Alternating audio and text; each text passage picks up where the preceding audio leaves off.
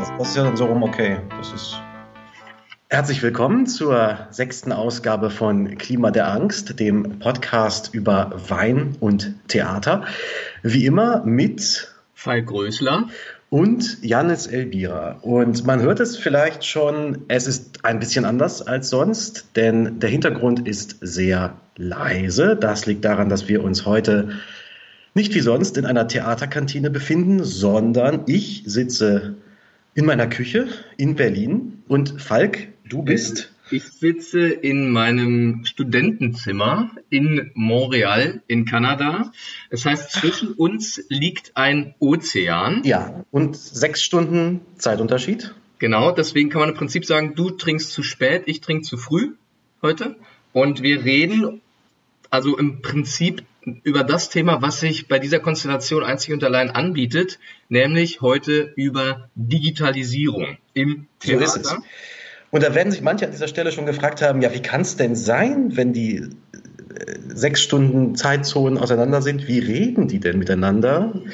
Per Skype. Richtig. Es ist also die erste Klima der Angst-Ausgabe, bei der wir nicht gleichzeitig am selben Ort sitzen, was Richtig. für die Zuhörerinnen und Zuhörer wahrscheinlich ein großer Genuss wird, weil es immer mal wieder auch zu dem einen oder anderen Abbruch, zu der einen oder anderen Verzögerung kommen wird.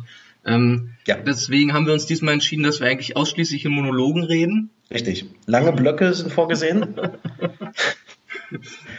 Weil sonst nervt es ja nur. Ne? Ja, genau. ähm, es geht um Wein. Wir konnten auch natürlich keinen Wein gemeinsam kaufen, wie sonst. Das ist richtig. Sondern äh, jeder musste für sich eine Flasche kaufen gehen, was wiederum nicht bedeutet, dass jeder eine Flasche trinken muss. Hoffe ich. Also ich bin froh, dass ich da wirklich eine ganz gute Lösung gefunden habe, weil ich bin. Du hast eine halbe Flasche, wirklich? Ja, so eine so eine 500 Milliliter Flasche habe ich gefunden. Ach, fantastisch. Äh, es gibt auch in Montreal Spätis, die heißen aber Depaneur. Und da habe ich äh, gerade auch den einzigen kanadischen Wein äh, gefunden. Äh, Hervorragend. und der war glücklicherweise einer der 500 Milliliter nur umfasst, also die Flasche. Und der heißt Marquis de Méricourt, ist ein, ein, was ist das eigentlich für eine? Vin Rouge Sec, also es ist ein trockener Wein, trockener roter. Es steht, es steht nicht mal eine Rebsorte drauf. Ist Cuvée. Also es wird irgendeine Mischung sein, irgendeine kanadische ja, Mischung. Mit Schraubverschluss, wie Natürlich, ich höre und sehe. Natürlich, ja. Schraubverschluss. Ja. Äh, Wunderbar. Diesmal. Ja, während, während du dir einschenkst, sage ich, was ich mir gekauft habe. Ich habe passend zum Thema einen kalifornischen Wein gekauft. Tatsächlich ein Wein, der äh, zwei Autostunden vom Facebook Headquarter angebaut wird, von Weingut Brazen in einem Ort, der heißt Manteca in Kalifornien. Und äh, die Lage ist Lodi. Äh, und diese Lage ist vor allen Dingen offenbar berühmt für die Rebsorte Zinfandel oder Zinfandel, wie der Kenner sagt. Jahrgang 2016 ist so ein richtiger kalifornischer Klopper, äh, 14,5 Prozent. Riecht, ich habe mir jetzt eine halbe Stunde offen, die ganze Küche voll. Äh, du hast 14,5 Prozent. Ja, ich, ich, ich halte dagegen mit 11 Prozent. Also ich habe hier so ein richtiges ja Leichtgewicht. Das ist ja nichts. Das ist ja ein Terrassenwein für einen Hochsommer. Es steht auch, ja. es steht nicht mal ein Jahr mit drauf. Also das muss, das ja, ja, ja, ja, sein. Das muss wirklich ein ganz edler Tropfen sein. Ich, es sieht auch ziemlich wässrig aus. Ja, gut.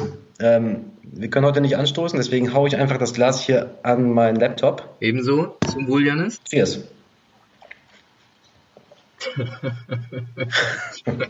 ja, meiner ist sehr gut.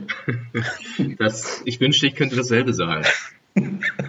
Aber ein schönes Glas hast du. Ja. So ein bauchiges Burgunderglas, das sieht gut aus. Also der Wein, der ist, er ist äh, relativ leicht dafür, dass es ein mhm. trockener Rotwein sein soll, was an sich nicht schlimm ist. Er ist auch, obwohl er ein trockener Rotwein sein soll, relativ süß.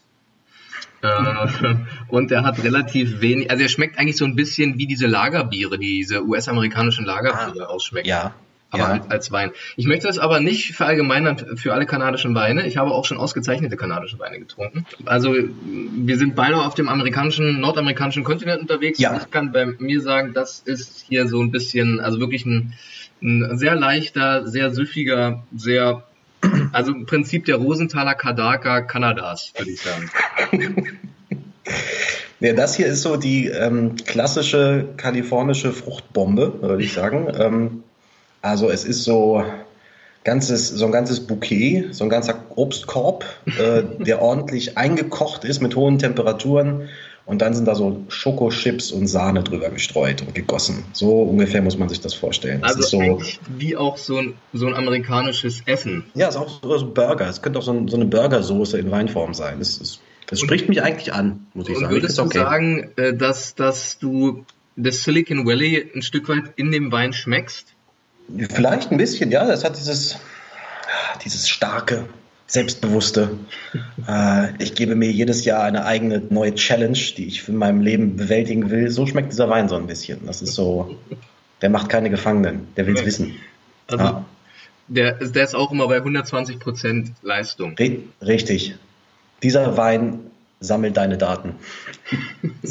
Alles, was du ihm geben kannst, nimmt er. Gut. Äh, damit wären wir mittendrin. Mittendrin im Thema Digitalisierung am Theater, fürs Theater. Warum scheren sich die Theater da überhaupt drum? Könnte man sich ja erstmal fragen. Ist Warum stimmt. ist das ein Thema für die Theater? Naja, es ist schwer, dass es für das Theater kein Thema ist. Ich denke aus drei Gründen. Der eine ist, weil es im Theater ja auch um Kommunikation geht, zu großen Teilen und zeitgenössische ja. Kommunikation eben zu großen Teilen auch in digitalen Medien stattfindet. Der zweite Grund ist, dass, ja, also wenn irgendein Satz heutzutage gesagt werden darf, ohne dass ihm widersprochen wird, dann ist es, die Digitalisierung geht uns alle an und die Digitalisierung ist überall. Entsprechend gibt es sozusagen auch eine, einen sozialen Druck, dass eine Kunstform, die mit der Zeit zu gehen hat, auch diesen Trend in irgendeiner Weise aufnimmt. Und dann ist es, glaube ich, ja schon auch eine Frage nach Öffentlichkeitsarbeit. Also äh, wie erreicht man heute Zuschauer, gerade bei einer Kunstform wie dem Theater, die ja schon damit zu kämpfen hat, zumindest in bestimmten Segmenten damit zu kämpfen hat, dass ihnen die Zuschauer allmählich abhanden kommen oder wegsterben. Und ob man es sich dann leisten kann, darauf zu verzichten, äh, und zu sagen, ich komme von Homer, lasst mich in Ruhe. Genau, genau. Geht nicht, wahrscheinlich, nee. Ja, ich glaube, es gibt, ähm, ich würde drei Punkte oder drei Kategorien Themen aufmachen, in denen Theater von Digitalisierung betroffen ist. Das ist einmal natürlich in der Außendarstellung, dieses ganze Thema, du hast es eben schon angesprochen, Social Media und sowas und äh, Kommunikation nach außen. Dann, was uns vielleicht weniger betrifft heute in dem Gespräch, die interne Kommunikation, wo, glaube ich, sich auch inzwischen äh, vieles digitalisiert und dadurch auch vereinfacht hat, äh, zumindest hoffentlich an vielen Häusern. Und dann eben, und das ist eigentlich das Entscheidende, in der Ästhetik. Also wie vermittelt sich Digitalisierung, die um uns herum ist und uns eben betrifft, auf der Bühne? Äh, was fangen die Theater damit an? Äh, als klassisch analoges Medium eigentlich. Eine der meisten analogen Kunstformen, die man sich überhaupt eigentlich so vorstellen kann. Dass ja, jemand da oben steht und was erzählt und andere sitzen unten und hören zu. So, ja. Stimmt. Äh, um, stimmt, während ja digitale Medien als Paradebeispiel dafür gelten können, dass man im Prinzip die Vermittlung, die technische Vermittlung, also die Vermittlung über ein Medium sucht, während das Theater zumindest für sich behauptet, diesen Raum des direkten Kontaktes, der leiblichen Kopräsenz, der Realpräsenz ja. weiter aufrechtzuerhalten und da den Unterschied zu machen. Da können wir sicherlich nachher auch nochmal drüber sprechen, inwiefern das stimmt oder nicht. Das finde ich nämlich eine recht interessante Frage. Ich glaube, was auch noch ein Punkt ist, ist ja schon die Untersuchung, inwiefern die Digitalisierung tatsächlich heute auch andere Subjekte hervorbringt. Also ist ja. es womöglich so, dass durch die durch eine digital kommunizierende oder von Digitaltechnologien maßgeblich geprägte Gesellschaft andere Menschen formt, die womöglich anders denken, die anders kommunizieren ähm, als früher. Das ist zumindest eine Behauptung, die ständig aufgestellt wird. Genau, ja. Und dann müsste sich ja das Theater als eine Form, in der sich das menschliche Zusammenleben und Menschen selbst ähm, ihrer selbst vergewissern oder sich selbst befragen, schon auch irgendwie damit auseinandersetzen. Mhm. Mhm. Ja. Was mir aber schon auffällt, ist, dass das zumindest in Deutschland meinen Augen häufig ein bisschen forcierten Charakter hat. Man hat irgendwie so das Gefühl, es müsse jetzt mal was passieren, die Künste müssen sich darauf einstellen und dann werden entsprechende Programme aufgelegt, für die auch Fördermittel äh, bereitgestellt sind, mhm. in, in der Erwartung, dass dann jetzt die Künstlerinnen und Künstler eben auch Werke schaffen oder Performances oder eben Stücke, die das in irgendeiner Weise aufnehmen, weiterdenken, ne, in ihre Arbeit einfließen lassen. Und dieser Weg sozusagen des Auftragswerks, da bin ich mir manchmal unsicher, in, also wie erfolgversprechend der tatsächlich ähm, ist.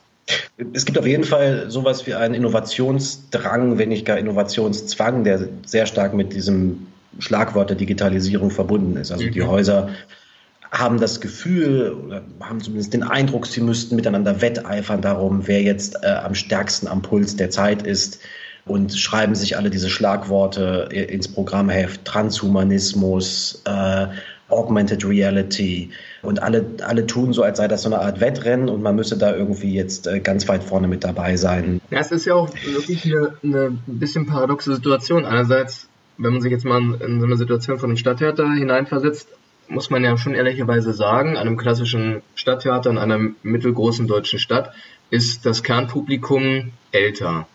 Das ja. sind, das sind die, die Abonnenten. Entsprechend ähm, wird ja da auch darauf geachtet, dass man auch Programm für dieses Publikum macht. Andererseits weiß man, man braucht auch Nachwuchs, damit sich diese Institution in irgendeiner Weise erhalten kann, damit sie sich legitimieren kann. Ja. Das heißt, es gibt gegenläufige Bewegungen. Einerseits gibt es sozusagen einen Traditionsdrang und andererseits einen Innovationsdrang. Und ähm, das beschränkt sich gar nicht so auf das Feld der Digitalisierung, aber daran wird das, finde ich, relativ deutlich, weil man, man muss irgendwie beides bespielen und das führt dann eben schon auch zu ja, sehr uneindeutigen Profilen oder zu sehr uneindeutigen Ausrichtungen, glaube ich. Mhm. Mhm. Ich würde ähm, aber, ich würde ganz kurz ja. noch, äh, bevor wir da weiter einsteigen, ich glaube, da gibt es noch viel, aber weil wir halt jetzt nämlich schon genau das gemacht haben, was meiner Wahrnehmung nach ganz häufig passiert, wenn man über das Thema spricht. Man überspringt die Frage, was ist mit dem Wort eigentlich gemeint? Ja, das stimmt. Also, ja. wie verstehst du Digitalisierung? Na, ich verstehe Digitalisierung ähm, als das ist ja eigentlich das ist ja keine Zustandsbeschreibung, sondern eine Prozessbeschreibung. Es ist ja eine Verlaufsform eigentlich. Ne? Also man, man ist im Begriff, dass die, unsere Welt digital zugänglich wird. Mhm. Dass wir digital kommunizieren, ähm, dass wir uns auf digitale Weise irgendwie ausdrücken, uns irgendwie unterstützen lassen, dass wir äh, eben, eben nicht mehr primär als analoge Wesen uns in einer analogen Welt äh, bewegen, sondern Ne, dass sich diese Welt eben in diesem Prozess der Digitalisierung befindet. Was eigentlich interessant ist, dass man, dass man immer diese Verlaufsform wählt, die immer diese Unabgeschlossenheit mhm. äh, da, quasi schon mit impliziert. Ähm, ich glaube aber, was damit oft gemeint ist, ist eigentlich ein Zustand, in dem dieser, diese Digitalisierung eigentlich schon abgeschlossen ist und es eigentlich alternativlos ist. Also es, die, die Behauptung, die aufgestellt wird, ist eigentlich die, wir können gar nicht mehr anders als digital zu leben. Äh, wir sind, äh, wir verändern, was du auch am Anfang schon sagtest, äh, die Behauptung, die immer mitschwingt, ist, wir verändern uns als Menschen dadurch, dass wir im Zustand, nicht etwa im Prozess, sondern schon im Zustand der Digitalisierung leben, unser Leben führen, unser Leben gestalten. Und gleichzeitig irgendwie wird das so ein komischer Sammelbegriff, der dann sowas meint wie eine stärkere Durchdringung des Lebens mit technischen Medien, deren, deren Funktionsweise von digitaler Technologie geprägt ist. Aber wenn man sich irgendwie ja. mal, also wenn man sich jetzt quasi etymologisch fragt, wo das Wort eigentlich herkommt, dann ist ja digital bedeutet ja im Prinzip die Einteilung in diskrete Zustände. Das heißt, ja. dass, dass analoge Vorgänge übersetzt werden in digitale äh, äh, Vorgänge. Das heißt, Dinge, die eigentlich nicht in einzelnen Zuständen unterbrochen, sondern im Verlauf, in, in Verlaufskurven ablaufen, werden übersetzt in eine Abfolge von Punkten, von einzelnen, von einzelnen Dots sozusagen. Ja. Und mit dem Begriff heute meint man aber eigentlich irgendwie sowas wie die Übernahme technischer Medien. Eine Technifizierung, ja. ja. Da finde ich schon mal irgendwie interessant, dass man sich so ein so ein schräges Wort, was ja. eigentlich ja den, den, den Prozess gar nicht beschreibt, ja. äh, aussucht, ja. um zu beschreiben, was eigentlich vonstatten geht. Was ja. ja vielleicht auch ein bisschen darauf hinweist, dass es eigentlich auch keiner so richtig sagen kann, was das gesellschaftlich macht, sondern vielleicht ist es auch nur so eine Krücke, um überhaupt zu sagen, es ändert sich was und das hat mit Technik ja. zu tun. Ja, genau. Das ist doch irgendwie relativ schlagend. Also, dass da diese, wie du sagst, dieses Überhandnehmen oder dieses, diese Vorherrschaft des Technischen gleichgesetzt wird mit digitaler Technik. Mhm. Äh, dabei, ist, dabei ist das Theater an sich natürlich ein technischer Apparat. Mhm. Äh, mhm. mhm. Das Theater hat immer schon technische Innovationen aufgesogen in, in, in vieler Form, in vieler Gestalt. Äh, das fängt an bei den, äh, bei den Seilzügen, ähm, geht übers elektrische Licht bis hin eben zu Videoprojektion und jetzt eben nochmal ganz neuen technischen Mitteln, die auf der Bühne zu sehen sind. Ich glaube, was jetzt nochmal dazu kommt, im stärkeren Maße ist die Frage nach der Beteiligung, also nach dem Mitmachen, weil eben digitale Kommunikationsmedien eine stärkere Reziprozität ermöglichen. Ja. Und da fühlt man sich jetzt vielleicht ja auch zurecht, ich will es gar nicht nur so despektierlich sagen, schon auch in der Position auf Seiten der Theater sich zu fragen, ob diese Gamifizierung, also die ja. Möglichkeit der Teilhabe an, an kreativen Prozessen, an theatralen Vorgängen, an Inszenierungen, ob der nicht im Prinzip jetzt mit auf die Bühnen muss. Und ich glaube, dass gegenwärtig eine Leitfrage für viele Theaterschaffende ist, ob man sich dazu nochmal so grundsätzlich verhalten muss, dass man das ganze Prinzip Theater überdenken muss. Also die Teilung mhm. von Zuschauern und Akteuren. Mhm, mh. Aber ist das, ist das was, was deinem Gefühl nach aus der Erfahrung einer digitalisierten Gegenwart genuin stammt oder ist das eher was, wo dieser Begriff der Digitalisierung genommen wird, um ihn auf Konzepte zu stülpen, die es eigentlich schon lange gibt. Und einfach sich sozusagen an, ein, an, eine, an, eine, an einen Innovationszwang, an eine ähm, Erscheinung der Gegenwart ähm, einen, einen, einen, einen, Diskursdampfer dran zu hängen und zu sagen, wir, wir machen jetzt hier, indem wir zum Beispiel partizipatives, partizipatives Theater machen, indem wir nicht lineare Erzählungen anbieten, machen wir eigentlich ein Theater, das den digitalen oder digitalisierten Subjekten entspricht.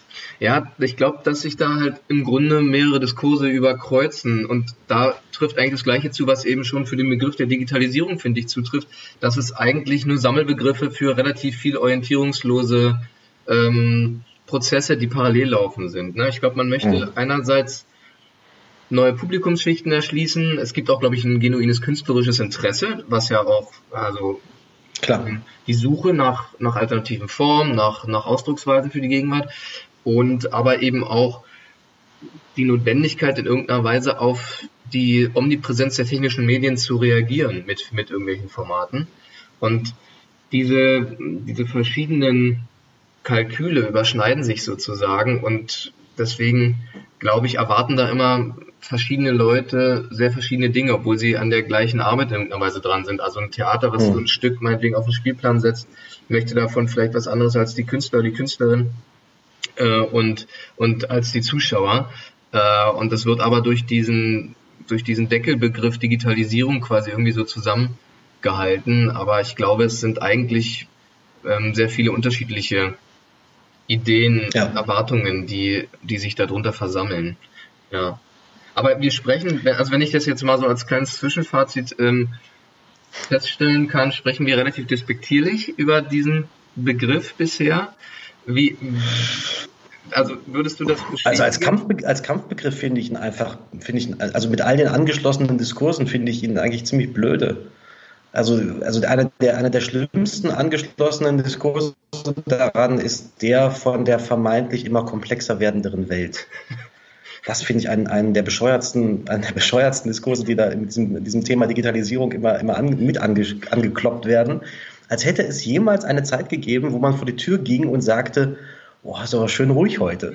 Es ist schön überschaubar hier alles. Oder? Das, das hat es nie gegeben. Das ist, eine, das ist eine absurde Narrative als hätten sich Menschen im Zeitalter, Zeitalter der Industrialisierung irgendwie nicht von der Welt überfordert gefühlt. Das ist ein, ein Klassiker der Moderne, muss man nur in die einschlägigen Romane aus der ersten Hälfte des 20. Jahrhunderts reingucken, als, noch, als es noch keine Social Media gab, ist der Eindruck, dass die Welt über, überragend komplex ist und das äh, individuelle Subjekt demgegenüber quasi zerdrückt wird. Das ist doch nichts, was jetzt irgendwie unsere Zeit markiert. Das ist, das ist, eine, das ist eine irrsinnige Vorstellung. Bin bei dieser Frage sehr unentschieden, weil ich glaube, dass auch, also die historische Forschung ist ja wirklich voll von diesen Beobachtungen, dass solche Umbrüche immer zu ähnlichen Reaktionen geführt haben. Aber ich frage mich schon, ob ein Wandel in dieser Geschwindigkeit und in diesem Ausmaß nicht doch was Besonderes ist für das, was in den letzten 20 Jahren ja. passiert ja. ist. Und dass man teilweise auch dieser Frage nicht ganz gerecht wird, wenn man das immer auf das Argument zurückzieht, naja, früher hat sich auch die Welt äh, schnell verändert und viel verändert. Weil diese umfassende, also dieses umfassende Umkrempeln von Kommunikation, von Warenflüssen, von Mobilität, von Lebensweisen, in Verbund eben auch mit so einer rasant wachsenden Bevölkerung und in Verbund mit größeren politischen Konflikten, die sich gerade anbahnen, das ist schon eine, eine spezielle Situation. Kann sein, dass auch damals, als der Meteorit auf die Dinosaurier herabsank, dass das auch vergleichbar war. Die, die, für die hat sich vielleicht auch viel geändert. Ich weiß es nicht. Aber äh, fanden das auch ziemlich komplex. die fanden es auch wahnsinnig komplex damals. Vor allem diesen kleinen Gehirn. Nein, aber äh, ich meine, ich meine nur, mh, hm, wir wissen auch nicht, inwiefern es sich nicht heute doch unterscheidet von den Umwälzungsprozessen, weil auch da war ja, ich dabei. Ja. Und ja. Äh, okay, aber wo findest du denn Digitalisierung im Theater? Wo findet Digitalisierung im Theater derzeit deiner Meinung nach statt und wie äußert sie sich? Na, es gibt natürlich so Hauptvertreter des Digitalen. An der, der erste, an den man immer denkt, das ist natürlich Kai Voges, der, der ähm, noch aktuelle Schauspielintendant in Dortmund, der jetzt ans Wiener Volkstheater wechseln wird, der gleichsam die Digitalisierung fürs Theater miterfunden hat. Äh, also da möchte ich mal heute sofort hat man heute zumindest den Eindruck.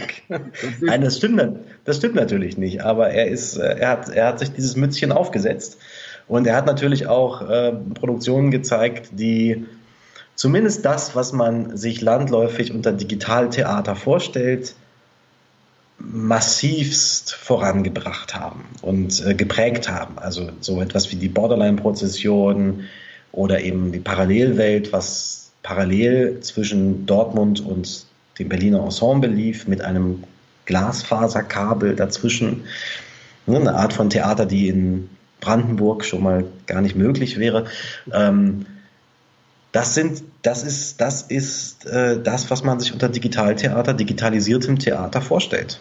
Aber wirklich in einem sicherlich wirkmächtigen, aber doch sehr mainstreamigen Diskurs, finde ich. Absolut. Weil ich finde schon, dass es eigentlich wirklich im zweistelligen Bereich ähm, schon Jahre vorher zahlreiche Arbeiten äh, gibt, die sich sicherlich eher im Bereich der freien Szene abspielen, in denen sehr intensiv mit äh, digitalen Techniken gearbeitet wird. Man kann sich eben auch fragen, ob man nicht dann fast eher noch die Volksbühnenästhetik der 90er, wo diese Einführung äh, der Videokamera, der Live-Videokamera ja. in, die, in, in die Inszenierung.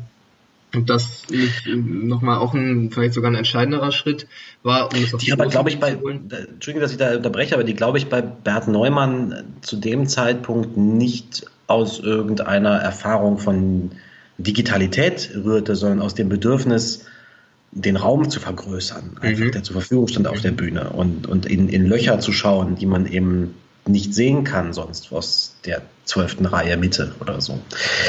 Und, und schon auch diese einmalige Möglichkeit, die das Theater hat, zu nutzen, dass auf dem Theater sozusagen als, als Metamedium alle anderen Medien stattfinden können.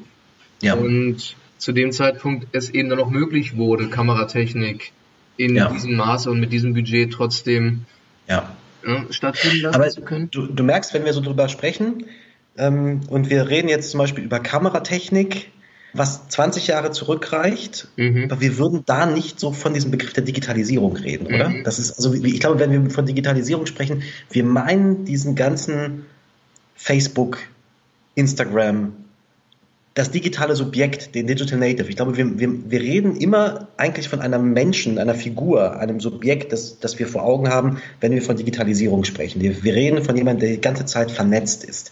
Also wenn wir jetzt über Kameras reden und, und Licht und was auch immer und Drehbühnen, dann reden wir, auch wenn vieles davon digital betrieben wird, reden wir eigentlich von ja, von, von herkömmlicher Technik. Ich glaube, diese Vernetzung ist, glaube ich, der Kern des Digitalen. Und um das geht es, glaube ich, heute, wenn Digitalisierung als Kampfbegriff ähm, mhm. ins, ins Feld geführt wird. Klar, ich meine, wenn man sich fragt, was zeichnet Theaterabende aus, die in irgendeiner Weise mit Digitalisierung zu tun haben, dann würde ich dir auf jeden Fall zustimmen. Dann geht es immer auch um so eine Frage der Verbindungen, der, der Kommunikation in diesem Raum und der Frage, was das mit dem Leben der Einzelnen macht. Wir können ja auch gleich mal vielleicht ein paar Arbeiten uns anschauen oder darüber sprechen. Ich wollte nur noch, äh, bevor wir vielleicht auf die Ebene der Kunst kommen, sagen, dass ich glaube, dass Digitalisierung für die Theater gerade erstmal vor allem eine Frage der Öffentlichkeitsarbeit tatsächlich ist. Also ja, auf jeden Fall. Jedes Theater braucht irgendeine Website, eine Präsenz auf Facebook, eine Präsenz auf ja. Instagram. Der Ticketverkauf ja. läuft online. Das heißt, es gibt erstmal eine ganz praktische Notwendigkeit, in diesem Raum als Institution vertreten zu sein. Ja.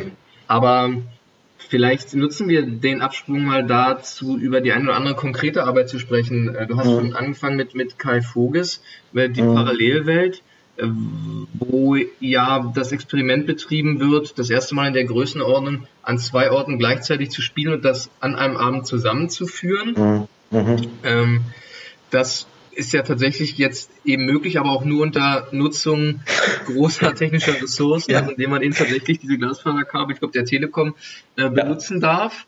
Ja. Äh, kann sich also auch nur große Player leisten.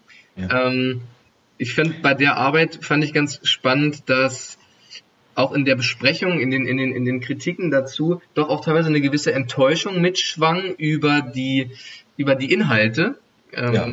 Und das ist ein Phänomen, was sich historisch tatsächlich sehr häufig nachzeichnen lässt, dass wenn sehr neue technische Aufbauten ausprobiert werden, im größeren Maßstab, häufig die gezeigten Inhalte eher konservativer und defensiver Natur ja. sind. Alter Wein in neuen Schläuchen. genau. genau. Äh, oder in meinem Fall wässriger, leichter Wein in dicken, bauchigen Gläsern. Ähm, was, glaube ich, aber auch ein bisschen mit der Schwerfälligkeit der Institution zu tun hat, weil die müssen natürlich eben auch große Mengen an Publikum bespielen. Äh, das heißt, das Wagnis Klar. verlagert sich in dem Fall auf den technischen Aufbau und dann ist die Frage, wie viel Risiko darf man jetzt auch noch damit eingehen? wenn es schon so teuer ist, dass genau. man auch noch den Laden zumindest vollkriegt. Ja, genau. Ja, klar. Aber es ist sozusagen mal der erste große Versuch, sowas wie Gleichzeitigkeit ja, Vernetzung, den, wirklich ja. Vernetzung herzustellen. Ja. Und das bringt ja schon eine interessante Frage ins Spiel, nämlich finde ich, lässt das ja zu, ein bisschen die heilige Kuh der leiblichen Kopräsenz in Frage zu stellen. Ja. Also wenn die Hälfte des Stückes eben nicht, nicht mal am gleichen Ort mehr stattfindet, sondern ja. äh, 500 Kilometer weiter östlich oder westlich und ja. ich das trotzdem im, in, im Theatersaal mir anschauen kann, ist es dann noch Theater, Janis? Du als, du als Experte für die Frage, ob das denn noch Theater ist.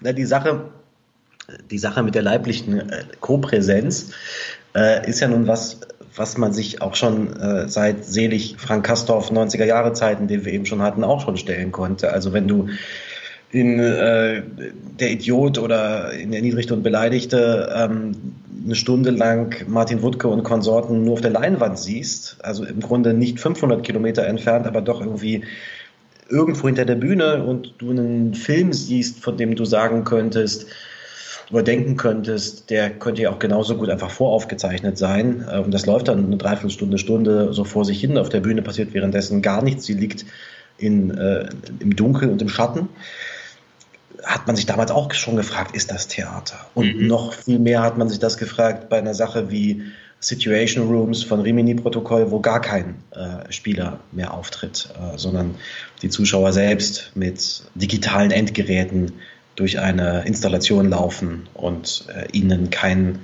leiblich, leiblicher Gegenspieler außer eben anderen Zuschauern äh, oder Mitspieler begegnet. Wobei ich bei ähm, dem vielleicht ganz kurz, weil die, die Arbeit, finde ich, was das Thema angeht, wirklich auch aufschlussreich, weil ich wirklich finde, dass ein Unterschied zu anderen Versuchen, Digitalität oder Digitalisierung im Bereich der theatralen Künste irgendwie fruchtbar zu machen, schon ist, dass sich da auch sozusagen sowas wie eine Struktur des Digitalen richtig einschreibt in, in die Grundkonstellation der ganzen Arbeit. Und ja. das, finde ich, macht sie auch nochmal anders stark, weil sie sich nicht am Ende des Tages dann doch als, als Geschichte ähm, vermarkten lassen muss, sondern weil sie sagen kann, das hier ist unser Aufbau, unser Aufbau funktioniert so, ja. wir haben die Anzahl von Räumen, in diesen Räumen ja. werden in einer ja schon nochmal Weiterentwicklung der Idee des dokumentarischen Theaters wird ein Thema verhandelt, das der Waffen, des Waffenbesitzes, des Waffentransports und des Warenflusses und darin bewegt sich der Zuschauer mit diesen Tablets und erfährt die Räume und kann die Räume sowohl ganz real sich erarbeiten, als solche sind sie, ähm, sind sie inszeniert und dann aber eben auch parallel ähm, durch aufgenommenes Material sie mit Inhalten auffüllen, mit dokumentarischen Inhalten auffüllen. Ja. Und gleichzeitig muss er sich dazu in dem Raum bewegen und das nimmt quasi eine gewisse Struktur der digitalen Kommunikation und auch eine Gleichzeitigkeit von Nutzung eines digitalen Endgerätes und der Realpräsenz in einem Raum auf und bringt sie miteinander ins Spiel, dass ich wirklich sagen muss, ich finde, das ist, was die Frage nach einer digitalen Kunstform, also eine Kunstform, die digitale Denkweisen, Lebensweisen in den Bereich des Ästhetischen zieht und da fruchtbar macht, schon eine andere Nummer als meinetwegen ähm, die Arbeit zum Beispiel, die dann im Schauspielhaus Zürich gelaufen ist, die Inszenierung von Nora ein Puppenhaus, in der Inszenierung von Timofey Kuljabin, wo ja die Idee war, äh, Nora auf SMS sozusagen. Also, ja. ähm, dass, dass ne, ähm, alle Repliken werden geschrieben, was im Prinzip, obwohl der Ansatz ja durchaus interessant ist, aber es muss am Ende des Tages eben immer noch die stadttheatertaugliche Geschichte dabei rauskommen, aber eben anders erzählt. Und da finde ich einen großen qualitativen Unterschied, wenn man sich fragt, wie findet Digitalisierung auf einer Bühne statt? Also ja. kann sie wirklich in die Struktur des Abends und die Grundannahme des Abends eingreifen oder bleibt sie ein Modus, in dem aber dann doch versucht wird, das quasi wieder nach Hause zu holen in den Bereich des erzählbaren Theaters? Ich glaube, eine der entscheidenden Stärken von so einem Abend wie Situation Rooms von Rimini Protokoll ist, obwohl ich sagen würde, ja, absolut, das ist Theater, ist, dass dieser Abend nicht zunächst vom Theater her gedacht erscheint. Mhm. Ich glaube, der, der Anstoßpunkt für diesen Abend ist keine Theaterästhetik, ist, keine, ist kein Begriff von einem Theaterabend, sondern das kommt viel mehr aus so etwas Installativem, aus einer begehbaren Installation. Ähm, und trotzdem, genau wie du sagst, ist das eine Ergänzung, eine Erweiterung des dokumentarischen Theaters da drin, dann in den Inhalten, die aber erst sozusagen durch die Form zugänglich werden. Mhm. Und das ist, glaube ich, eine der äh, wirklich, wirklich großen Stärken und weswegen da wirklich, und zwar in einem ganz anderen Sinne, als wenn ich permanent über eine Leinwand im Bühnenhintergrund irgendwelche SMS und äh, WhatsApp und Facebook-Nachrichten laufen lasse, Digitalität ernst genommen wird. Ja, sie kann anders thematisch werden. Also sie wird sozusagen nicht ähm, nicht nur Mittel der Erzählung, sondern sie wird selbst Grundlage des ganzen Aufbaus. Das ist ein ja. Unterschied, womit ich jetzt nicht sagen will, dass das alle Arbeiten, die in irgendeiner Weise was mit Digitalisierung tun wollen, das auch zwingend leisten müssten. Aber ich finde wirklich, dass es ein anderer Ansatz ist. Weil ich finde diesen Ansatz, den Timofey Kuljabin und das Schauspielhaus Zürich damals gewählt haben, von der Sache her ja äh, erstmal recht interessant. Also sich zu fragen, lässt sich überhaupt diese andere Art der Kommunikation, die unheimlich unsinnlich ist. Ne? Also die Art und Weise, ja. in der ja diese Handykommunikation stattfindet, ist ja wirklich extrem langweilig zum Zugucken. Also man guckt meistens ja. Leuten dabei zu, wie sie mit gesenktem Kopf sitzen, stehen oder laufen. Das ja. ist für eine Theaterinszenierung relativ öde. Es ist aber gleichzeitig die Art und Weise, wie wir heute ja tatsächlich massiv miteinander kommunizieren, zuhauf. Und das stellt das Theater im klassischen Sinn natürlich schon vor eine große Frage. Also das dialogische Theater ist ja auf den Austausch von Worten angelegt. Leute begegnen sich und laden dann diese Kommunikation mal mit mehr, mal mit weniger Emotionen, Tiefe und so weiter auf. Aber es sind sozusagen verkörperlichte Akte und die sind jetzt auf die Bewegung eines Daumens reduziert. Und da stellt sich krass die Frage nach der Darstellbarkeit dieser Kommunikation. Ja, ja, absolut. Es ist generell ein beachtenswerter Unterschied, dass es was anderes ist, digitales Theater zu machen und Digitalität oder Digitalisierung theatral zu beschreiben.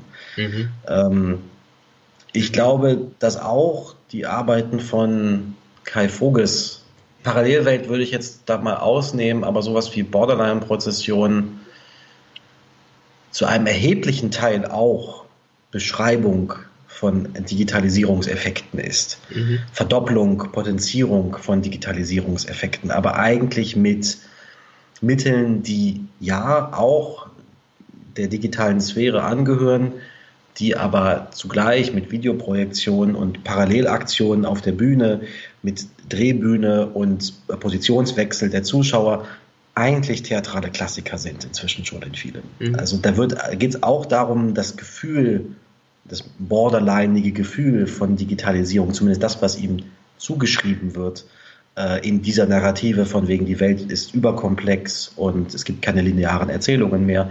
Dieses Gefühl und dieses, diesen Eindruck auch darzustellen, zu beschreiben. Und das mhm. ist doch was anderes als eben zum Beispiel bei Rimini-Protokoll, wo Digitalität dann eben in dieser Arbeit eher als Grundzustand, mhm. als, als, eine, als eine Zugangsform gewählt wird, über die sich andere Inhalte dann erschließen lassen. Und aus der ja. sich auch andere Inszenierungsformen und Inszenierungsstrukturen und Dramaturgien ableiten lassen oder ja. entwickeln lassen. Ich habe auch noch versucht, irgendwie so weitere Arbeiten zu finden und man findet dann doch ein relativ breites Spektrum. Ich musste auch noch denken an die Seestadt-Saga vom Schauspielhaus Wien. Das mhm. ist ein Experiment gewesen, was sie in der Spielzeit, ich glaube 17, 18 durchgeführt haben und was der Versuch war, das Serienformat in einer Weise ins Theater reinzuholen. Das heißt, das Theater hat eine Serie produziert, die auch auf verschiedenen Ausspielkanälen lief in Form von kürzeren und längeren Videos, in Form von Bildern, also Fotos, in Form auch natürlich von der Berichterstattung darüber, in Form auch von einer Website, auf der sozusagen das gesamte Material gebündelt zugänglich war und auch immer so mit Newslettern jede Woche, was ist jetzt passiert und dann eben auch in so einer Art von Fernsehfolge. Aber natürlich gab es eben auch die realen Aktionen vor Ort, weil das fand statt eben in der Seestadt, also in einem Bezirk von Wien, so ein neu gebauter Bezirk, wo dann so das Narrativ war, da ziehen jetzt ein paar Leute ein und dann hat es auch damit gespielt, dass die Anwohner teilweise nicht wussten, ist das jetzt inszeniert oder ist das real? Der junge Politiker, der da für die ÖVP antreten will, das Paar, was darum bittet, dass ihm beim Einzug geholfen wird. Und es mündete dann am Ende auch noch in einer Theaterarbeit auf der Bühne. Also man hat quasi versucht, sehr verschiedene Zugänge, Inszenierungskanäle miteinander zu kombinieren, auch zeitlich anders zu denken, eben nicht in dem mhm. 90-minütigen oder 120-minütigen Theaterabend, sondern eigentlich über eine ganze Spielzeit gedacht. Und das ist schon auch nochmal der Versuch, andere Bereiche für, für die Theaterarbeit zu erschließen, die in ja. irgendeiner Weise mit dem Nutzungsverhalten der Menschen heute zu tun haben. Ja, ja, auch eine Protagonistin, die in aller Regel in den Bereich des digitalen Theaters ähm, gezogen wird, obwohl ich glaube, dass es bei ihr eigentlich um was anderes geht, ist Susanne Kennedy, mhm. die, glaube ich, weniger mit digitalen Mitteln arbeitet oder weniger Interesse an einem digitalisierten Theater hat, als eben auch daran, Effekte des digitalen, äh, Wirkungen des digitalen, digitale Zustände abzubilden auf der Bühne, die ein großes Interesse eben an, an Themen hat wie Transhumanismus, was immer mit dem Digitalen auch in, Kontakt, in, in Kontext gebracht wird. Mhm. Was mit auch eben Arbeiten. zeigt, wie, was im Prinzip alles unter diesem Begriff fällt. Ne? Also, ja, ja, absolut. Ja. Eben mit Arbeiten wie uh, The Coming Society, einer, auch einer begehbaren Installation. Sie ist eine von diesen Theaterschaffenden, die Digitalisierung durchaus eher krisenhaft verstehen. Mhm. Und davon gibt es relativ viele. Mhm. Ähm, mhm. Ich finde es doch relativ schade, dass es relativ wenig affirmative Zugänge zur Digitalisierung gibt am Theater. Aber das Theater tut sich ja eh schwer mit affirmativen Zugängen zu irgendwas. Aber würdest du ähm, sagen, dass sich das Theater auch bedroht sieht von der Digitalisierung? Ja, Und wenn ja, ist das, es bedroht? Das muss es ja. Also ähm, man kann natürlich jetzt ganz herkömmlich argumentieren, Das Theater könnte sagen, lass mich damit in Ruhe. Meine Stärken, wie gesagt, ich komme von Homer, meine Stärken liegen woanders. lass mich mit meine Stärken sind woanders. Ja, äh, das könnte das Theater ja einfach sagen. Ähm, und tatsächlich hat das Theater natürlich Stärken, die woanders liegen. Aber ich glaube, das Hauptproblem der Digitalisierung fürs Theater ist nicht irgendein komischer Bewusstseinszustand, in dem wir uns alle ständig überfordert fühlen, sondern es ist, dass die Leute immer mehr zu Hause bleiben. Das, das ist, glaube ich, das ist, glaube ich, das, was das Theater in der Digitalisierung bedroht. Mhm. Das ist diese, diese Entortung der Kulturräume eigentlich. Also die Menschen sind nicht mehr gewöhnt, irgendwo hinzugehen, um etwas zu erleben. Das, aber das, da bin ich auch nicht sicher. Natürlich sind die Menschen schon noch daran gewöhnt, irgendwo hinzugehen, um was zu erleben, aber sie gehen halt einfach nicht mehr dann unbedingt ins Theater. Und vielleicht, also diese Formate bestehen ja doch ganz gut auch nebeneinander. Ich habe jetzt nicht gehört, dass es einen signifikanten Absturz, aber vielleicht irre ich mich da, einen signifikanten Absturz in, in, bei Live-Musik zum Beispiel gibt. Im Besuch nee, im Gegen, tatsächlich im Gegenteil sogar. Tatsächlich hat äh, die ganze Streaming-Kultur und die Verfügbarkeit von zum Beispiel Konzertdokumenten online auf YouTube dazu geführt, dass offenbar im, im absoluten Zahlen äh, die Nachfrage an Live-Konzerten gestiegen ist.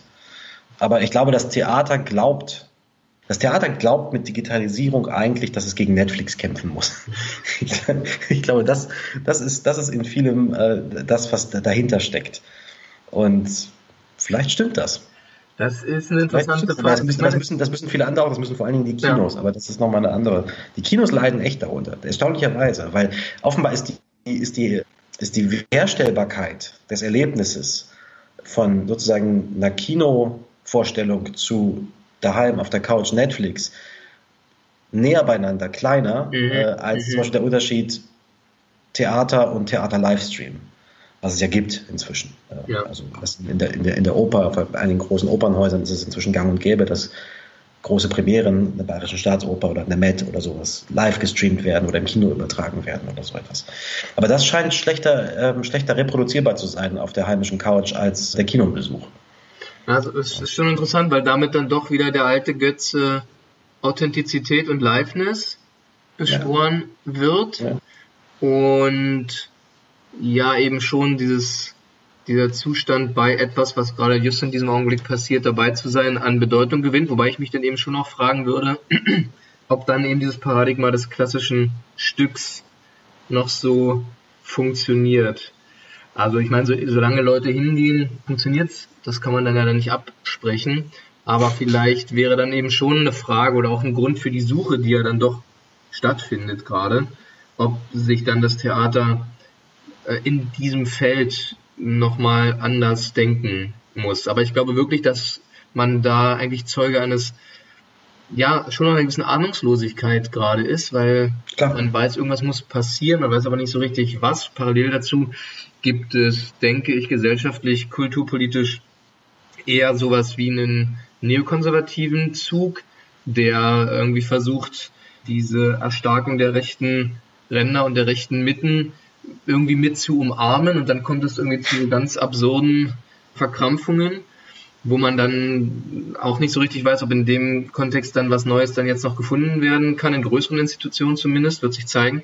Aber diese Suche bei gleichzeitiger Verpflichtung irgendwie das Stammpublikum zu halten, das ist, eine, das ist ja eben eine sehr komplexe und paradoxe Situation. Ich war hier in Kanada auch im Theater und ich habe mir verschiedene Sachen angeschaut, unter anderem die Rocky Horror Show am oh. Halloween-Abend das wird hier relativ viel dann gegeben. Es war ein relativ kleiner Rahmen, 100 Leute, ist nicht viel, viel Bohai auf der Bühne gewesen und dann wurde das Ding da durchgezogen. Und die haben am Anfang gesagt, explizit, wir wollen, dass ihr während der Aufführung Fotos macht, Videos und sie postet. Ihr könnt das gerne tun. Und ihr könnt auch reinrufen es gibt wohl ohnehin, das war mir gar nicht bewusst, ähm, ich weiß nicht, ob das in Deutschland auch eine Tradition ist, so fast wie ein zweites Skript für die Rocky Horror Show für Spooky. Ja. Ist in Deutschland auch so. Es gibt so, es gibt so äh, Stellen, an denen muss man dann mit Reis werfen und sowas und so, ja. Und aber auch Kommentare. Und diese Kombination irgendwie aus, ja, nehmt uns auf, fotografiert uns, teilt es auf Facebook und wo auch ja. immer. Und gleichzeitig eben diese Interaktion hat mich, womit ich einen kurzen Brückenschlag zu unserem letzten Podcast wagen möchte, äh, stark an Shakespeare eigentlich erinnert, weil so ungefähr stelle ich mir das vor, wenn dann im Prinzip richtig Bohai im Zuschauerraum sozusagen war. Und auf eine Weise hat sozusagen diese Preisgabe, diese Heiligkeit, die mir ja. sehr schwer fällt. Äh, ja. Die totale Preisgabe dazu hat interessanterweise weder zum Chaos geführt, noch dazu, dass es irgendwie in, in einem unkontrollierten Durcheinander oder irgendwas endete, sondern es war eigentlich immer noch ein sehr geregelter Raum. Ja klar. Äh, mit ein bisschen Gibt anderen Spielregeln. Geregeltes Chaos. Chaos in Grenzen. Ja, genau. Verordnetes Chaos. Funktioniert meistens die Heiligkeit von wir sind jetzt hier, wir machen alle unsere Handys aus und ihr lasst eure Verhaltensweisen draußen und verhaltet euch jetzt mal so wie früher, die, die wird dann, dann sozusagen aufgebrochen. Ja. Und finde ich zumindest mal einen interessanten Ansatz. Ich ja. hätte kein Interesse daran, dass alle Stücke so aussehen, die ich mir angucke oder mache. Ach, bei so, einem, bei so einem Ulrich Rasche könnte man sowas auch mal, äh, dass man mal ein bisschen mitmacht oder so. Kommt ja. mit auf die Scheibe. Ja. ja. Der Regisseur Jan Bosse hat mir mal gesagt, dass für ihn der Reiz des Theaters, der unvergleichliche darin bestehe, dass wenn man da drin sitzt und es kommt jemand rein und zündet eine Bombe, dann sind wir alle zusammen tot. das finde ich schön. Das kann, das, kann dir, das kann dir Netflix nicht nach Hause bringen. Nee, das diese ist, Angst äh, kann dir Netflix Diese Angst, geben. diese, kein Stream kann den liefern. Das ist Auch da haben wir quasi wieder das, das Element der Versammlung, also wieder das entscheidende Merkmal der theatralen Künste, die tatsächliche Versammlung, Versammlung von ja. Leuten. Ja. Und ich finde aber eben auch, und da kann man vielleicht nochmal sich eben fragen, da waren wir vorhin schon kurz dran, die Frage der leiblichen Kopräsenz als Alleinstellungsmerkmal des Theaters und wie wichtig das dafür ist, weil das ist häufig dann so ein Schluss, der daraus gezogen wird, den ich ein bisschen skeptisch sehe. Also wenn, wenn man sagt, ja, wir leben jetzt in so einem digitalen Zeitalter und da kann sich das Theater auch darauf besinnen, äh, wieder den direkten Kontakt der Schauspielenden zu den Zuschauenden und diese, diese besondere Beziehung, die nicht technisch unterbrochen oder vermittelte Beziehung stark zu machen. Kann man, also warum nicht? Aber, Auf jeden Fall. Äh, ich ja. glaube, dass, dass das nicht unbedingt ein hinreichendes Merkmal dafür sein muss, dass es sich um Theater handelt, sondern, sondern nee. ich finde dann schon den Gedanken eigentlich stärker, dass Theater, glaube ich, mehr noch als andere Kunstformen immer ein Versuch ist, immer der, immer, immer ein, eine Laborsituation herstellt, in der eine bestimmte Konstellation von Darstellung und Wahrnehmung ausprobiert wird. Ja. Und wenn man das eben in der heutigen Zeit macht, dann ist es eben auch legitim bis hin zu notwendig, dass man sich die Frage nach der, nach der Einverleibung auch digitaler Technologien oder der Übernahme solcher Kommunikationsweisen in den, in den ästhetischen Raum, sich zu fragen, wie soll denn dann theatrale Kommunikation funktionieren? Und man wohnt quasi immer diesem Experiment bei, was danach eben auch wieder vorbei ist und neu gesetzt werden kann. Also, mhm. ja, und das finde ich eigentlich den stärkeren Zug am Theater und vielleicht auch einen stärkeren Begriff oder Definitionsversuch für Theater in der Gegenwart, als sich auf diese vermeintliche Unverwechselbarkeit des Augenblicks der realen Kopräsenz zu berufen. Ich würde sogar so weit gehen zu sagen, dass Theater nicht so viel zu tun hat mit der leiblichen Kopräsenz von äh, Spielerinnen und Spielern und Publikum, sondern ich würde es viel mehr vom Publikum her denken. Also, dass sich die Menschen versammeln, um, wie du sagst, einer Situation beizuwohnen, ähm, die äh, in irgendeiner Weise natürlich belebt sein muss. Aber mhm. das, dafür müssen keine leiblich präsenten Spielerinnen und Spieler auf der Bühne stehen. Aber man muss irgendwie zusammenfinden, um eine, eine Situation anzuschauen. Das ist für mich so eine Minimalvoraussetzung von, von Theatralität, weswegen ich äh, tatsächlich sagen würde, dass ein Livestream von einer Theaterpremiere im Internet anzuschauen, wie das Weiland Tim Renner, falls ihn noch jemand erinnert, mal gefordert hat, ähm, das ist kein Theater. Tatsächlich ist das kein Theater für mich.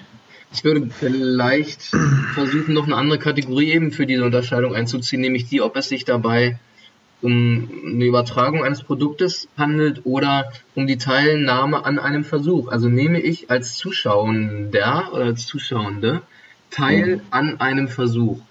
Und ich kann auch an einem Versuch, also wenn ich, wenn ich mich bei Parallelwelt im Berlin Ensemble als Zuschauer befinde, mhm. ähm, dann nehme ich trotzdem teil an dem Versuch, was da zwischen Berlin und Dortmund in dem in Fall Dortmund ausprobiert ja. wird. Mhm.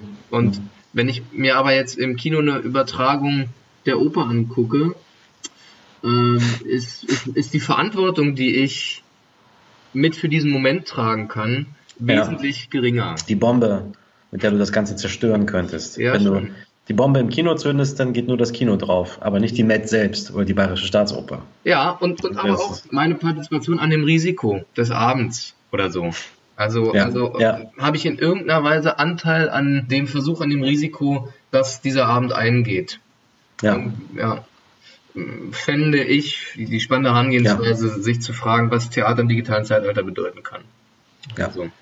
Wo, wo, hast du denn ähm, mal digitales Theater gesehen, was du als solches qualifizieren würdest, was dich überzeugt hat?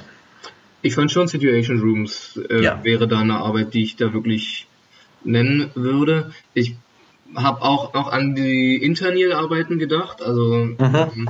Arne Vogelgesang ja. der da oft mit in Verbindung gebracht wird, der auch immer gebucht wird, wenn es irgendwie um Digitalisierung geht, da, das, das damit er sagen von den was er sich im Internet hat. Ja. Hochverdient auch, äh, wenn man schon einen Namen nennt, ist Tim Sandweg von der Schaubute in Berlin, wo äh, eigentlich Puppentheater gemacht wird, die aber sich unendlich verdient machen um Roboter auf der Bühne und Androiden und sowas. Also auch, auch da wäre ja nochmal Rimini-Protokoll äh, zu nennen mit Uncanny Valley. Uncanny Valley, ja. der, der, Thomas Melle-Roboter. Äh, ja. Genau. Also wo im Prinzip auch die Idee ausgemerzt wird, dass ein realer Akteur auf der Bühne zu sein hat. Aber was ich an diesen Internet-Arbeiten noch zumindest erwähnenswert finde, ist, dass es nochmal so ein bisschen diese Idee der Versammlung von Material. Also so eine ganz exzessive Recherche im Bereich ähm, der digitalen Medien, ganz konkret im Bereich ja. des Internets, ähm, ja. aufzubereiten, sichtbar zu machen, teilweise in theatrale Formate zu überführen, teilweise aber auch einfach Präsentationsformate dafür zu finden und das in so einer Raumanordnung zu präsentieren. Das ist äh, irgendwas so, so zwischen Installation, Dokumentation, Theater, Performance, also auch da so ein, so ein Hybrid der aber, glaube ich, ein bisschen als Gesamtkunstwerk verstanden werden kann, weil eben Arne Vogelgesang durch die ähm, verzweifelt suchenden Panels und Tagungen tingelt und dort eben auch mal wieder darüber spricht. Also das ist so ein bisschen naja. eine Lebensaufgabe.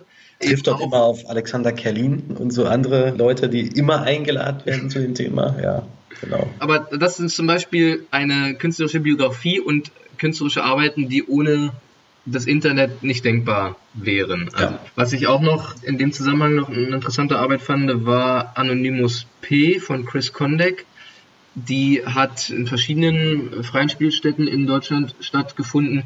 Äh, die Idee ist so ein bisschen eigentlich die, die dann Jan Böhmermann beim Neo-Magazin Royal mit Prism is a Dancer groß gemacht hat. Es hat ungefähr so funktioniert, dass unter einem bestimmten Vorwand die Ausweise aller Leute eingesammelt wurden. Mhm. Ich glaube, als Pfand oder so. Ich glaube, mhm. für, mhm. Und äh, dann kam aber raus, es ging gar nicht um den Gegenstand, den sie für den Ausweis bekommen haben, sondern es ging darum, dass sie die Ausweise bekommen und damit den Namen und Adresse. und dann haben die quasi in so einer schnellen Recherche eben zu vielen der Leute dann äh, geguckt, was man im Internet alles so zu denen auftreiben kann. Was eben die Verletzbarkeit der eigenen Person in den ja. äh, ja. eigenen Daten ja. zum Thema macht. Ich, ich muss sagen, dass ich um die Frage, ich, ich gebe die gleich noch zurück, ähm, es passiert mir jetzt nicht oft, dass ich davon so regelrecht geflasht bin.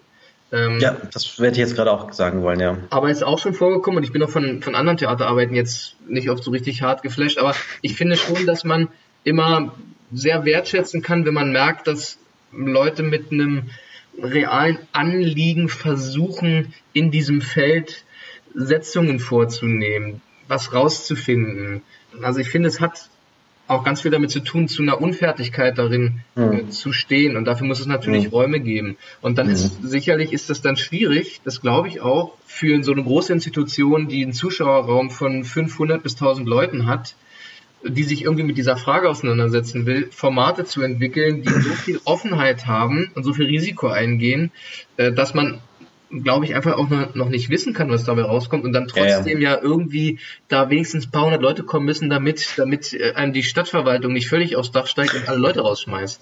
So, ne? Ja, das ist richtig. Also ja. das, das ist ein, für die großen Institutionen, für die großen Schiffe ist das ist Neuland. das auch nicht, nicht leicht. Das ist Neuland. ja, aber es wurde jetzt so ein bisschen mit Dortmund versucht, mit dieser Akademie für. für Akademie, ja. Digitalität ähm, und Theater, ja. Die sagen jetzt auch, glaube ich, nicht mehr Digitalisierung, sondern ich glaube, die sagen Digitalität. Was ich natürlich extrem fancy finde. Ja, also da machen sich für mich auch nochmal ganz andere Horizonte auf. Ja, das ist was ganz anderes, ja. Ich habe ähm, vorhin überlegt, weil wir normalerweise schauen wir ja Inszenierungen an äh, im Kontext des Podcasts. Ich habe gar nichts auf dem Spielplan gefunden in den letzten Tagen, wo ich hätte hingehen können zu dem Thema in Berlin. Mhm. Ähm, wahrscheinlich habe ich nicht genau geguckt, wahrscheinlich hätte es schon irgendwas gegeben.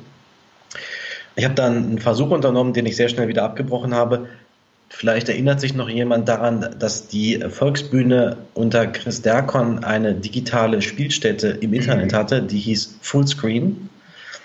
Und äh, man möchte es nicht glauben, aber die gibt es, die gibt es immer noch. Man findet sie allerdings nicht mehr auf der jetzigen Volksbühnenseite, sondern ähm, diese Filme hängen noch so wie, wie so tote Fliegen auf der Fensterbank von so einem heruntergekommenen Restaurant. So über die Google-Suche kommt man dann noch so kommt man da noch so rein. Aber das habe ich ganz schnell aufgegeben. Das hat überhaupt nichts mit Digitalität zu tun, denn das ist einfach eine Webserie ähm, und ansonsten ist es ein bisschen gefilmte Performance und ein Alexander Kluge-Ding. Mhm. Ähm, ich dachte eigentlich, ich gucke da mal rein und vielleicht war das ja irgendwie was, was ich damals überhaupt nicht wahrgenommen habe, aber viel ist es nicht. Ich habe mich dann einer sehr analogen Technik bedient und habe einfach mich mal intensiv erinnert. Und ähm, es gab tatsächlich eine Arbeit aus dem Bereich des Digitalen, die ich vor wahrscheinlich vor so 12, 13 Jahren gesehen habe am Hau, also im Hebel am Ufer in Berlin. Äh, das ist ein Audio, ein Video- und Audio-Walk durch das Hau gewesen von Janet Cardiff und George Burrs Miller. Das hieß Ghost Machine. Und äh, Janet Cardiff ist in den 90ern berühmt geworden mit diesen Audio Walks, die es dann eine Zeit lang inflationär an Theatern gab. Äh, damals war das für mich, der ich damals gerade nach Berlin gekommen war, noch was völlig äh, Neues. Man lief also mit Camcordern, es gab damals noch mhm. keine Smartphones, man lief mit Camcordern äh, und das ist das Entscheidende daran, einem 3D-Kopfhörer ähm, durchs Hau und bekam eine Art von Geistergeschichte eigentlich erzählt. Und man lief ähm, von den Foyers über die Zuschauerränge bis hinter die Bühne und schließlich auf die Bühne. Und es war absolut magisch. Es war fantastisch. Und ich habe lange überlegt, warum mir das, ich habe es zweimal gesehen, warum mir das so nachhängt bis heute. Und ich habe echt eine Menge vergessen, was ich im Theater gesehen habe. Ich glaube, es hängt mir auch als Digitaltheatererlebnis nach, weil einfach eine dieser Techniken, und das ist auf jeden Fall nicht der Camcorder, sondern es war dieser 3D-Kopfhörer, der einfach perfekt war, der einfach perfekt funktionierte. Und man war die ganze Zeit 360 Grad mäßig von nicht anwesenden Menschen begleitet mhm. in diesen, auf diesem Gang, mhm. auf diesem Walk. Und das war, das war damals überwältigend. Aber also tatsächlich diese Erfahrung, dass eine perfekt ausentwickelte technische Innovation ein völlig neues Gefühl von, von Raum und Erzählung und Anwesenheit und Abwesenheit schaffen konnte. Ich habe mich damals, ich weiß noch, ich mich damals mehrfach erschreckt irgendwo umgedreht habe, weil ich glaubte, von hinten angesprochen zu werden von mhm. jemandem. Ähm, das funktionierte fantastisch. Und das, das, da, da merkte man wirklich, wenn es tatsächlich zur zweiten Natur wird, ähm, und es, es fühlte sich für mich wirklich so als Gespräch. Ich glaubte, dass ich jemand hinter mir mich quasi anhauchen spüren könnte. Dann ist es, dann ist das, was an Digitalität ähm, funktioniert, auch wirklich dann ähm, sehr beeindruckend. Und das hat mich damals sehr beeindruckt. Na, ja. da, da sprichst du, finde ich, auch nochmal einen wichtigen Punkt an, nämlich auch den der Mittel, also auch den, ja. der Möglichkeiten, wenn man mit diesen Medien arbeitet, sie auf dem Niveau zu verwenden, dass sie auch gewisse Effekte erzielen können. Genau, ja. Und, Was immer schwieriger wird, sicherlich. Naja, teilweise auch immer leichter, weil einerseits wird die Technik immer zugänglicher. Andererseits glaube ich aber schon auch, dass, also wenn man sich im Bereich der freien Szene bewegt, sind jetzt bis auf einige wenige Player die Mittel eben doch relativ begrenzt. Das heißt, man kriegt dann eben auch nur das hin, was man dann für die paar 10.000 Euro eben machen kann. Das heißt, man wird da immer Abstriche machen müssen oder kleinere, kleinere Gedankenkonstrukte bauen müssen und äh, dann entsprechend nicht nur Gedankenkonstrukte, sondern auch praktische Aufbauten. Und äh, wenn man eben zu den großen Stadttheatern geht, da ist dann vielleicht die Mittellage teilweise, auch nicht immer, teilweise besser, aber es gibt eben das angesprochene Problem, dass die großen Positionen dann man doch lieber was in, ins große Haus steckt, wo man irgendwie weiß, da kommen Leute, ähm, mhm. als jetzt da mal richtig irgendwie äh, einen fetten Batzen Geld und das, was man sonst in eine große Bühnenproduktion steckt, nur für so ein Ding rauszuhauen. Ja, was es aber, glaube ich, bräuchte, wenn nicht teilweise noch mehr, um wirklich größere Aufbauten und Ideen durchzuspielen. Also meine Weinflasche ist halb leer. Ja, ich habe hier noch den letzten. Oh nee, oh Gott, ich habe noch, oh Gott, ich habe noch so viel von dem. Es ist wirklich sehr schlechter Wein. Also ich kann es ganz offen sagen. Es ist der schlechteste Wein, den ich bisher getrunken habe. Auf jeden Fall im Rahmen unseres Podcasts. Im Rahmen des Podcasts liegt die Latte aber hoch. Denk mal an den Volksbühnenwein damals. Der war fantastisch. Der, war, der, der, der Volksbühnenwein, das war, das war ein, ein lauwarmer, ein, ein ja. Merlot, der war, das war. Ich würde sagen, er passt an dem Abend perfekt. Gut, naja, gut, dann passt der auch jetzt hier perfekt, weil die, die Dichte dieses Weines ist vergleichbar mit der Dichte der Arbeiten, die unter dem Label Digitalisierung im Theater stattfinden. Ich glaube, dass diese Saison noch einige, noch einige Digitalisierungshits auf uns warten. Ich glaube, ehrlich gesagt, dass da in den nächsten Jahren gar nicht so viel passieren wird, weil alle haben es jetzt einmal durch und solche Trends haben häufig auch den Charakter, dass sie in bestimmten Institutionen dadurch bewältigt werden, dass sie ein, zwei Mal gezeigt werden und dann man einen Haken dahinter macht, haben wir gemacht. Und wenn sich dann nicht in irgendeiner Weise zwingende Gründe ergeben, warum man das weiterführen muss, dann verharrt die Institution in ihren Routinen und behandelt das quasi als einen als einen einmaligen Aufwand, der es ja auch oft ja. ist, weil es für alle ja, bedeutet, neue Verhaltensweisen annehmen zu müssen. Ähm, was ich mir eher vorstellen könnte, und das war ja, glaube ich, auch mal die Idee hinter dieser feindlichen Übernahme der Volksbühne. Äh, und das war halt einfach wahnsinnig unclever, dieses Haus dafür zu nehmen, aber einen Raum neu meinetwegen zu kreieren und den noch mit Mitteln auszustatten, der sich dem stärker widmet. Das ist ja, ja keine blöde Idee. Nee, ähm, die jetzt ja in Dortmund auch umgesetzt wird, wahrscheinlich.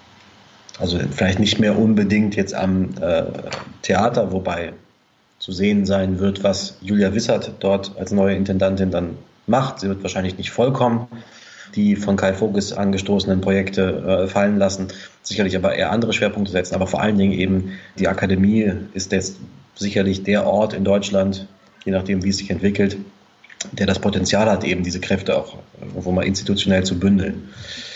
Und wichtige Anstöße kommen auch zum Beispiel aus dem politischen Aktivismus, mhm. wo, wenn man an sowas denkt wie das, wie das ZPS, das Zentrum für politische mhm. Schönheit, die sozusagen ja auch ganz natürlich digital und analog existieren. Also die dann irgendwo ihr Happening, ihre Aktion machen, aber drumherum existiert eine digitale Maschinerie, die eigentlich viel, viel mehr produziert als das, was dann letzten Endes vor Ort dort wo sie das machen, was auch immer sie machen, stattfindet, flankiert und umrahmt und, und größer macht. Ich glaube, das ist tatsächlich auch eine der, der Institutionen, die da fürs Theater, für die Digitalisierungsfragen erheblichen, äh, erhebliche Bedeutung haben. Ja, das glaube ich auch. Ich glaube, das ist auch, auch ein interessantes Beispiel für ein Phänomen, was es ohne das Internet nicht geben könnte. Absolut. Wir haben sehr lange geredet. Ich würde aber noch mal ganz kurz als abschließende Frage so eine kleine Manöverkritik fragen, weil ich mich, also ich habe mich zu keinem Thema bisher so wenig befugt gefühlt, eigentlich dazu zu sprechen.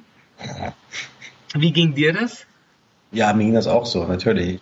Ich glaube, es ist viel, es ist viel Tasten im Dunkeln in diesem Bereich. Und es wird eben, was vor allen Dingen auffällt, ist, dass wahnsinnig viel Verschiedenes unter diesem Starkwort, wir haben es am Anfang schon gesagt, zusammengeworfen wird. Es geht irgendwie um Kommunikation, es geht um das Internet, es geht irgendwie um Bewusstseinszustände, es geht um Komplexitätserfahrungen, es geht um ähm, Subjektivitätsverlust, es geht um Gaming, es geht um Transhumanismus, es geht um Roboter und Androiden. Und das alles ist irgendwie Digitalisierung. Und vielleicht muss man da mal ein bisschen durchvertikultieren und äh, sagen, was meint ihr denn eigentlich, mit, wenn ihr das ähm, immer ins, ins Feld führt? So. Ich habe ich hab auch das Gefühl ich tappe da im Dunkeln, weil ich auch nicht den Finger drauf legen konnte, darüber reden wir jetzt hier. Das geht aber allen so, glaube ich, oder den meisten. Wahrscheinlich gibt es auch einige, die durchblicken. Aber ich glaube, was, vom, was von der Digitalisierung sich in den theatralen Raum mit einschreibt, sind schon vor allem Raumfragen. Mhm. Also, und, und die finde ich auch total nachvollziehbar. Also, mhm. Wenn der Erfahrungsraum sich so verändert, mhm. dass diese Aufteilung, ich sitze jetzt hier und gucke mir was auf der Bühne an, das war ja auch eine historische Situation, die auch nur für einen relativ kurzen Zeitraum eigentlich so wichtig in dieser Form, ihr seid ruhig und der völligen Geschlossenheit, ja. Genau. Auch, auch nur so 200, 300 Jahre eigentlich in dem Sinne Bestand hatte. Ja. Und dass ja. das neu in Frage gestellt wird, leuchtet mir eigentlich ziemlich ein. Ich bin mal gespannt, wer da die ersten Setzungen vornehmen kann, die es zum Beispiel auch in einer größeren Menge von Zuschauern aufnehmen kann. Das ist das mhm. Problem bei dieser Frage, weil diese Formate eben meistens nur für begrenzte Größenordnungen bisher funktionieren. Aber da gibt es sicherlich was zu holen. Also in der Frage, wie organisieren sich Darstellungsräume auch im Bereich des Theatralen, eine Architektur, Aufteilung von Aktion, Reaktion, da kann ich mir schon vorstellen, dass noch was passiert. Ja, glaube ich auch. Ich habe jetzt genug gehört dazu. Für mich ist das Internet jetzt äh, erledigt. Du bist durch damit? Ich bin durch damit, ja. Ich will jetzt nur noch Co-Präsenz. Wir schließen heute nicht mit unserem altbekannten Jingle, sondern wir schließen mit einem Lied, das 1996 schon alles wusste, was es über das Thema Digitalisierung zu sagen gibt. Oh ja, wir hören die Eurocats und surfen Multimedia der Beitrag so. einer der BewerberInnen für den Eurovision Song Contest, äh, für den Eurovision Song Contest, damals Kontext. noch, damals äh, noch Grand Prix d'Eurovision de la Chanson. Und so 1996, hat sich Deutschland, 1900, muss man dazu sagen, die Jahreszeit, 1996. So hat sich Deutschland vor 23 Jahren die Digitalisierung vorgestellt. Viel Spaß. Bis zum nächsten Mal. Tschüss. Bleiben Sie ängstlich. Tschüss.